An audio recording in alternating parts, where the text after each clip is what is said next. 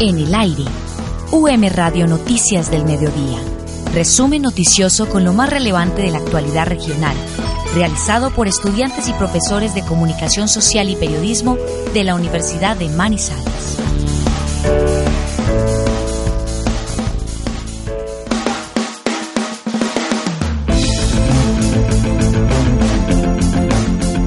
12 y 4 minutos, bienvenidos todos a este boletín informativo UM Radio Noticias. Hoy es lunes 18 de abril. Les habla Santiago Osorio bajo la dirección de César Augusto Montes.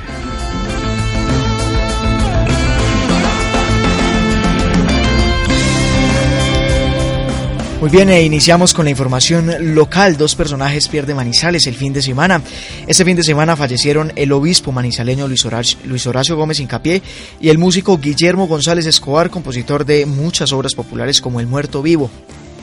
Efectivamente, las exequias del maestro González son mañana a las 5 de la tarde en la iglesia catedral. Y acerca del fallecido obispo Miguel Hoyos, usted tiene la información. Buenas tardes, César, para usted y para los oyentes. Sí, señor, pues ayer en horas eh, de la tarde falleció Monseñor Luis Horacio Gómez González. Él había sido designado en el año 2015 eh, para ser eh, obispo de la diócesis de Puerto Gaitán.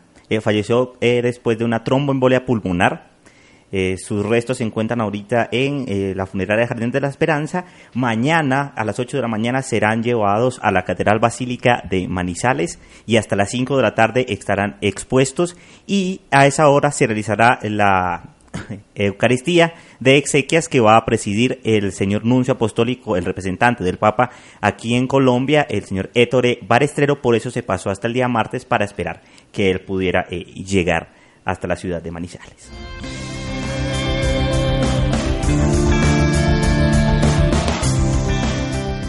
12 y 5 minutos, iniciamos con la actualidad nacional. Hay múltiples fallas en alimentación escolar en la costa. La Contraloría General de la Nación informó que los programas de alimentación escolar de la región Caribe presentan alimentos descompuestos, cocinas y comedores escolares inapropiados y con condiciones sanitarias deficientes, estudiantes que se quedan sin comer y carencia o escasez de frutas, proteínas y verduras en los menús. La Contraloría afirma que los operadores entregan menos raciones de las que contratan, pues estas irregularidades se encontraron en municipios de Atlántico, Bolívar, Cesar, Córdoba, La Guajira, Magdalena y Sucre. Mientras tanto, ya el alcalde de Aguachica, Cesar Henry Alimontes Montealegre, está en la cárcel por este tipo de problemas. 12 y 6 minutos más información nacional eh, porque fue condenado colombiano por pensión de pareja homosexual. A propósito del informe de la Después de 11 años de litigio, la Corte Interamericana de Derechos Humanos resolvió a su favor el caso de Ángel Alberto Duque, quien había vivido en unión libre con John Jiménez durante 10 años. Luego de que falleció Jiménez, Duque pidió la pensión de su compañero permanente al Fondo de Pensiones Colfondos. La entidad no se le otorgó argumentando que la legislación al respecto no cobijaba las uniones entre parejas del, del mismo sexo. Al perder, al perder tutelas al respecto, Duque acudió al Tribunal Internacional de Derechos Humanos. Ahora la Corte falló en sentido que se, le, que se le violó el derecho a la igualdad, por lo que el Estado tendrá que garantizarle la pensión y pagarle 10 mil dólares de indemnización.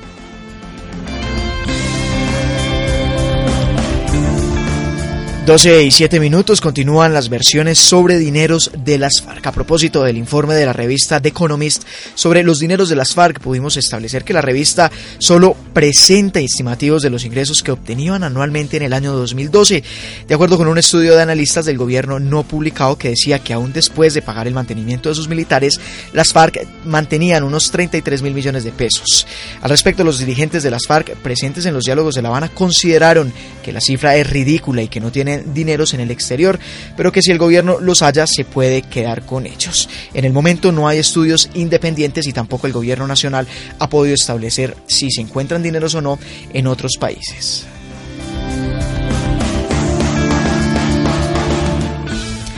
12 y 8 minutos, tenemos información internacional, cientos de víctimas de terremoto en Ecuador. César Augusto. Pues hasta el momento ya ascienden a 262, la cifra de muertos asciende a 262, las personas fallecidas y a unos 2.530 los heridos por este terremoto de 7.8 grados que sufrió el vecino país hace dos días. La destrucción es grande, en especial en la provincia o departamento de Pedernales y de Guayaquil. Entre las víctimas mortales ya se confirmó la existencia de seis colombianos, pero no han sido divulgadas sus identidades. Sigue el proceso de remoción de las ruinas, la búsqueda de sobrevivientes y la recuperación de cadáveres en las zonas afectadas. Se está recibiendo entonces ayuda internacional, incluida una de Colombia que ya está allí. Colombia envió un avión de la Fuerza Aérea Colombiana con 65 personas expertas en, rescate, 7 toneladas de insumos, equipos, materiales médicos, además de cuatro perros especialmente capacitados o entrenados para la búsqueda de personas. Tenemos precisamente información adicional a esta en Manizales. La Cruz Roja de Caldas, a través de la Cruz Roja Colombiana, activó el plan de contingencia desde el día de ayer en las horas de la madrugada con el propósito de habilitar correos para personas y familias que no tengan comunicación e información de sus parientes luego del temblor en Ecuador. El director de socorro de la Cruz Roja de Caldas, Juan Camilo Patiño, dijo en UM Radio Noticias que están en el acompañamiento de todos los nacionales y que se encuentran en el vecino país a través de dicho terremoto. Realmente la Cruz Roja colombiana, eh, dentro de su plan de contingencia, eh, tiene dos áreas habilitadas directamente para todo el proceso, acompañarlos a los nacionales y connacionales que se encuentran en el sector. Eh, uno de ellos es un programa que se llama Restablecimiento de Contactos, eh, a la Cruz Roja de Caldas ya hemos recibido tres solicitudes al momento de personas que se encuentran en el Ecuador y no han podido tener noticias de ellos. Y nosotros mantenemos habilitadas las líneas durante las 24 horas del día para que todas las personas que tengan esa inquietud se puedan comunicar. Y a su vez unos correos electrónicos que lo que buscan es que puedan enviar por correo esa solicitud, pero también tenemos algo que aclarar. Desafortunadamente tenemos un poco de dificultades en la zona teniendo en cuenta que hasta el momento se están movilizando todas las entidades.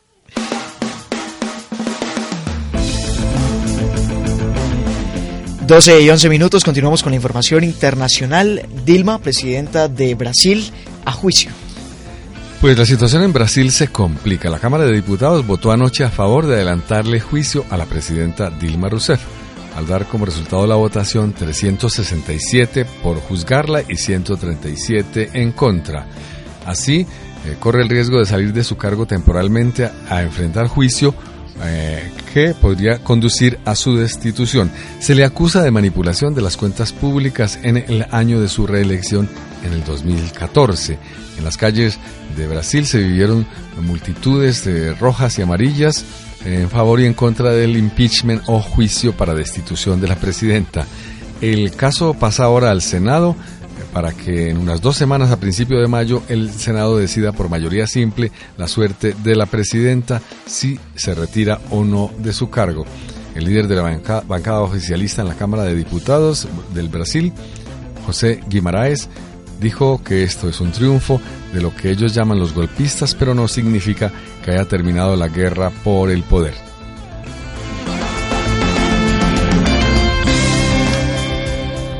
12 y 12 minutos y muy comentado es el gesto del Papa en Grecia.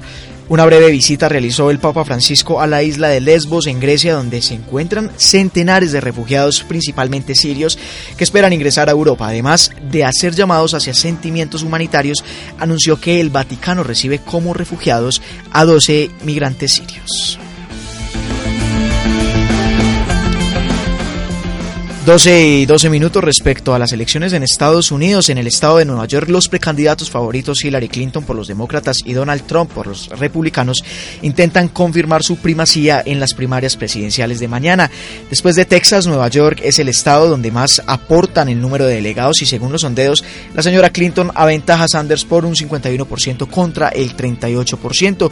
Y entre los republicanos, Trump en su propio estado tiene un 57% de intención de voto contra el 18% de John Kasich y aproximadamente el 17% de Ted Cruz. Si se logran esos resultados, se confirmarán las supremacías de Clinton y Trump.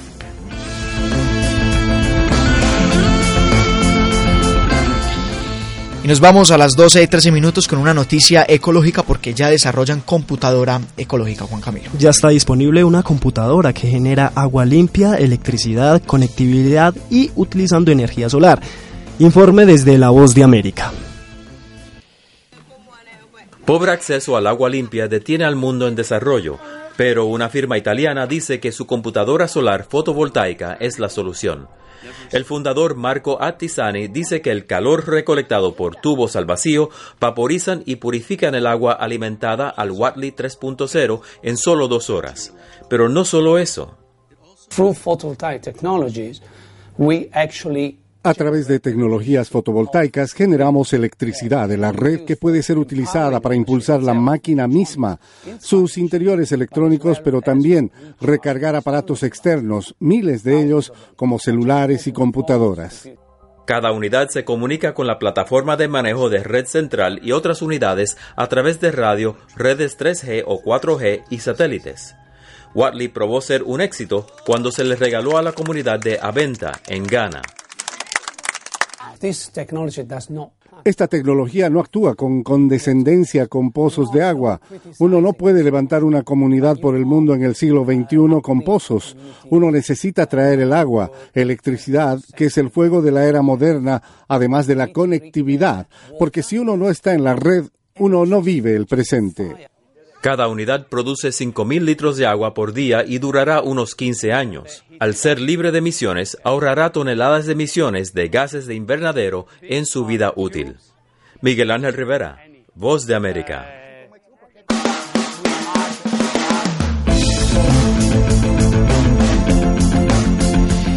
Doce y 15 minutos, iniciamos en este boletín informativo de UM Radio Noticias la agenda cultural para que usted se programe.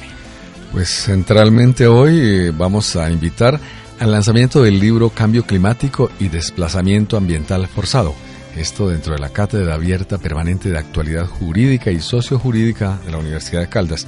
El libro oh, sobre cambio climático se presenta entonces a las 4 de la tarde en el auditorio Tulio Gómez Estrada del campus de Palo Grande.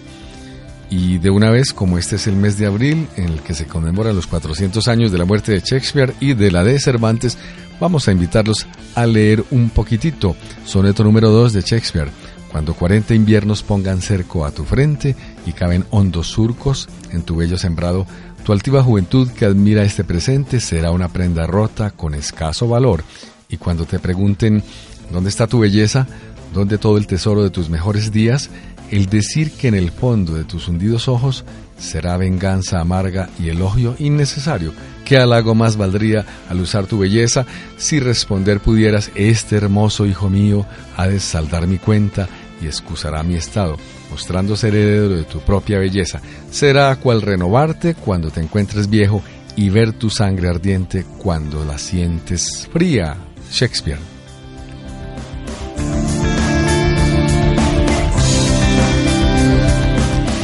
12 y 16 minutos y antes de terminar con el boletín informativo de las 12 nos vamos inmediatamente a Twitter para revisar qué es tendencia a esta hora del día. Hashtag Boyacá se respeta crece como un mensaje de indignación por parte de la comunidad de boyacense por la descalificación para ser sede de los Juegos Nacionales. Dicen por acá que Boyacá se respeta, es tendencia hace dos horas, miles de boyacenses expresan su indignación respecto a la sede de los Juegos Nacionales. 12 y 17 minutos y hasta aquí las noticias del mediodía en UM Radio Noticias. Esta tarde escuche el boletín de noticias internacionales de Radio Francia Internacional a las 6 de la tarde. Y los esperamos, por supuesto, mañana en el matutino de UM Radio Noticias a las 7 de la mañana. Gracias a todos ustedes por la atención.